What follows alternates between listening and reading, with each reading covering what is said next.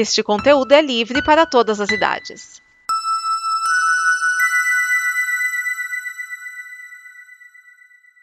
Obrigado por dar play neste programa.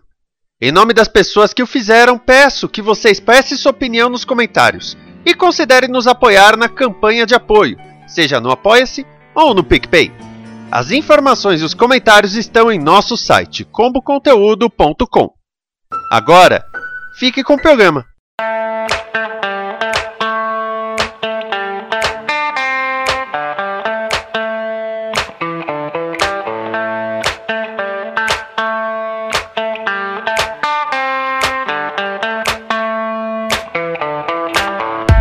Olá, seja bem-vindo ao Afiando Machados, o seu programa de organização e metodologia, chegando ao número 50. Quem imaginaria que chegaríamos aqui no número 50? Pois é, e o número 50, ele é sempre uma data comemorativa, ele é sempre uma data especial, porque um podcast que chega no número 50 já quer dizer que ele persevera por algum tempo.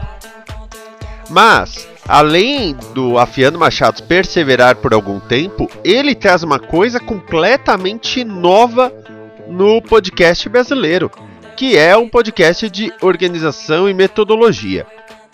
E por que, que eu falo que é uma coisa completamente nova? Porque os podcasts brasileiros, na sua maioria, eles buscam sempre ter aquela temática de várias pessoas falando por algum tempo, por algum tempo, pegava até mal podcast solo. Já aconteceram, é lógico, podcast solo.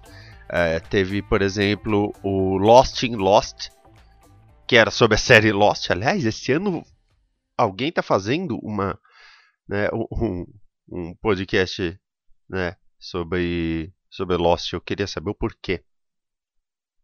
Mas, no geral, os podcasts. Carlos Alexandre Monteiro, eu vi aqui agora o nome do, do cara que fazia o podcast de Lost.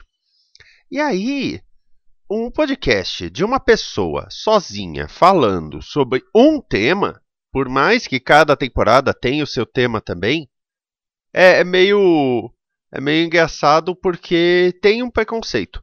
Já lá fora, eu não digo sobre organização e metodologia, mas, por exemplo, tem sobre empresas e às vezes até, uh, por exemplo, o podcast Zigzag, ele acabou na sua proposta original, ele teve duas temporadas, mas depois o podcast continuou como uma outra ideia. Então o, o Zigzag continuou não mais como uma empresa, como foi aquele do, do cara que montou a, a empresa de podcasts. Esqueci o nome agora. Mas principalmente é, o, o, os podcasts americanos eles trazem uma uma ideia mais adulta. Eu estava tentando evitar a palavra, mas ele, eles trazem uma ideia mais adulta. Essa aqui é a verdade. E o Afiano Machados trouxe isso. Por isso que eu comemoro 50 edições e você sabe que o Afiano Machados está na Combo, a comunidade de conteúdo que você encontra em comboconteúdo.com. Você vai lá, deixa o seu comentário e os comentários estão valendo imãs. Então, é, tem nove categorias entre o site comboconteúdo.com e o canal youtube.com/esquias. Eu já falei dele aqui, aliás, mas posso falar de novo depois. E você deixa o seu comentário e vai ganhando as categorias. Completando as nove, você vai receber os imãs na sua casa gratuitamente. Eu vou entrar em contato com você, você passa o endereço e eu mando os nove imãs para você. Beleza? Além disso, você pode apoiar a Combo através da nossa campanha de apoio, que tem o Apoia-se né, o apoia.se barra combo. Quero agradecer ao Diogo Scooby, ao Raoni Ferreira Ganda e à Silvana Chagas pelo apoio inestimável deles. O Júlio Nunes também apoiou por um tempo. E tem o PicPay. No PicPay você tem o QR Code nas postagens desse programa e você pode ir lá e ajudar também pelo PicPay. É um sistema novo que eu estou experimentando. O Patreon, eu tenho que dizer que eu desativei por enquanto a campanha do Patreon porque ninguém estava colaborando por lá. É em dólar. Né? Não tá, não tá fácil para ninguém ajudar em dólar, né? Então deixa quieto por enquanto, deixa acontecer. E agora vamos ao assunto de hoje, que é mais uma conclusão. Essa temporada de políticas públicas, ela veio primeiro com uma introdução, é lógico, e aí eu falei do que foi a super terça. E é engraçado falar da super terça e encerrar a temporada hoje, num dia que Pé Combo é uma super terça, porque por convergência cósmica, se você quiser acreditar nisso, ou só coincidência mesmo. Hoje tem a final de temporada do Afiano Machados, a volta do Dobé 9, tem a G Placar do Brasileirão, que voltou semana passada, e tem DN Balbúrdia. Enquanto isso está rolando a Convenção Nacional Democrata para basicamente declarar que Joe Biden é o candidato democrata para a Casa Branca. Agora, o que foi interessante no último, nos últimos dias, na última semana, é quem que o Joe Biden chamou para ser vice dele. Kamala Harris é a candidata a vice-presidente com o, o Joe Biden. Ela é senadora pela Califórnia. E, veja só, ela é a primeira negra e a primeira asiática a concorrer à vice-presidência. É a terceira mulher, no geral. Teve a Geraldine Ferraro em 84 e a Sarah Palin, quem não, quem não, não esqueceu da Sarah Palin. Mas a Kamala Harris, veja só, é uma mulher negra e de descendência asiática. Aí você fala assim, como assim? Uh, uh, descendência asiática. Porque a mãe dela, Shyamala Gopalan, era da Índia. E o pai dela, o Donald Harris, é jamaicano. Então, olha quantas descendências. É, é, o Joe Biden jogou bem. Vamos, vamos jogar, vamos colocar aqui. Ele jogou bem, né? Depois da super terça, Aí eu falei das revoltas populares e como elas começaram um partido nos anos 1980 e como surgiram os partidos americanos. Depois eu falei da história dos partidos e como é a vida de um mesário, até mesmo do Brasil, eu espero ser chamado esse ano. Ainda fiz uma pausa para falar de Manu Gavassi e Who the Fuck is Manu Gavassi? Ela mesma lançou esse título aí, né, que Aí vem a política pública de criar a persona. Até mesmo o Obama. O Obama foi uma persona criada. Talvez menos criada do que os outros, mas se você pega um Obama de começo de mandato e de final de mandato, até a forma como o Adnet caracterizou todos esses personagens que nós temos na política brasileira e como a política brasileira é, é promíscua, até mesmo de partidos. Depois vimos os poderes: o Congresso, né, ou, ou seja, o poder legislativo, o executivo, o judiciário, o poder da imprensa. Devemos sempre lembrar do poder da imprensa livre e principalmente o poder do povo. Eu falei da revolta dos 20 centavos, aí falei das revoltas populares, inclusive a revolta do Vintém e falei de algumas preocupações que eu tinha sobre como deveria ser um mundo melhor. Acima de tudo, e acima de muita coisa, eu acho que o poder do povo deve suplantar os outros. E eu digo por quê.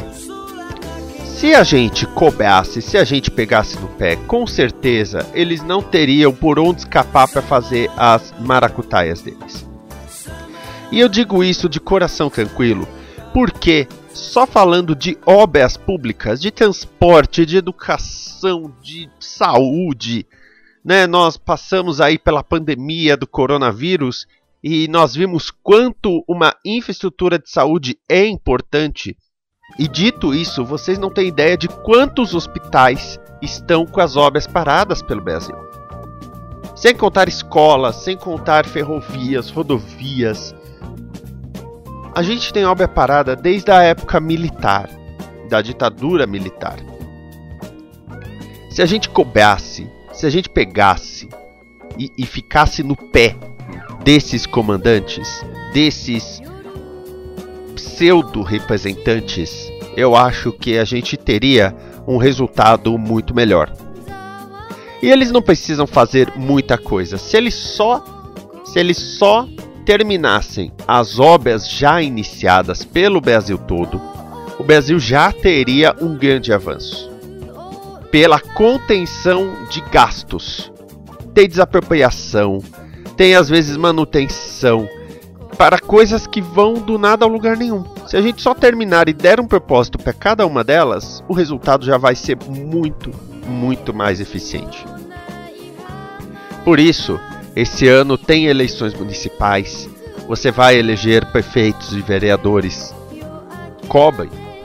Cobrem de todos eles. Se ele promete fazer uma rua e não faz, cobrem. Se anuncia um hospital e o hospital não sai do lugar, cobrem. Se começa uma obra inútil, como refazer uma praça que não tinha nada de errado, ao invés de só, sei lá, cortar o mato, a zeladoria que chama, cobrem.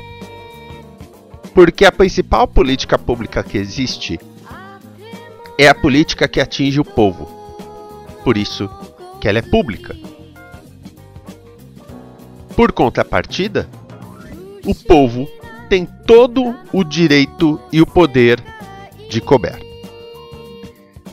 A gente tem um costume muito ruim de não acompanhar quem a gente elegeu. Às vezes nem lembra quem a gente elegeu. Mude isso, pare com isso, tome uma atitude diferente. E essa atitude diferente pode começar agora, pode começar esse ano. Pode começar não admitindo mais. Eu acho engraçado que nessa semana que estamos correndo está se falando de um dossiê anti, né, contra os antifascistas. Isso é ridículo. Ser antifascista é obrigação de qualquer pessoa que pesa pela liberdade. Bom, foi com isso até que os, os franceses lutaram por muito tempo, né? É claro que existem outros aspectos da política pública a abordar. É claro que existem muitas coisas que a gente poderia fazer. Poderia traçar um histórico de presidentes. Poderia falar de outras áreas. Poderia só explorar. Eu poderia fazer uma temporada inteira do Afiando Machados só falando sobre essas obras paradas, quais são, onde estão.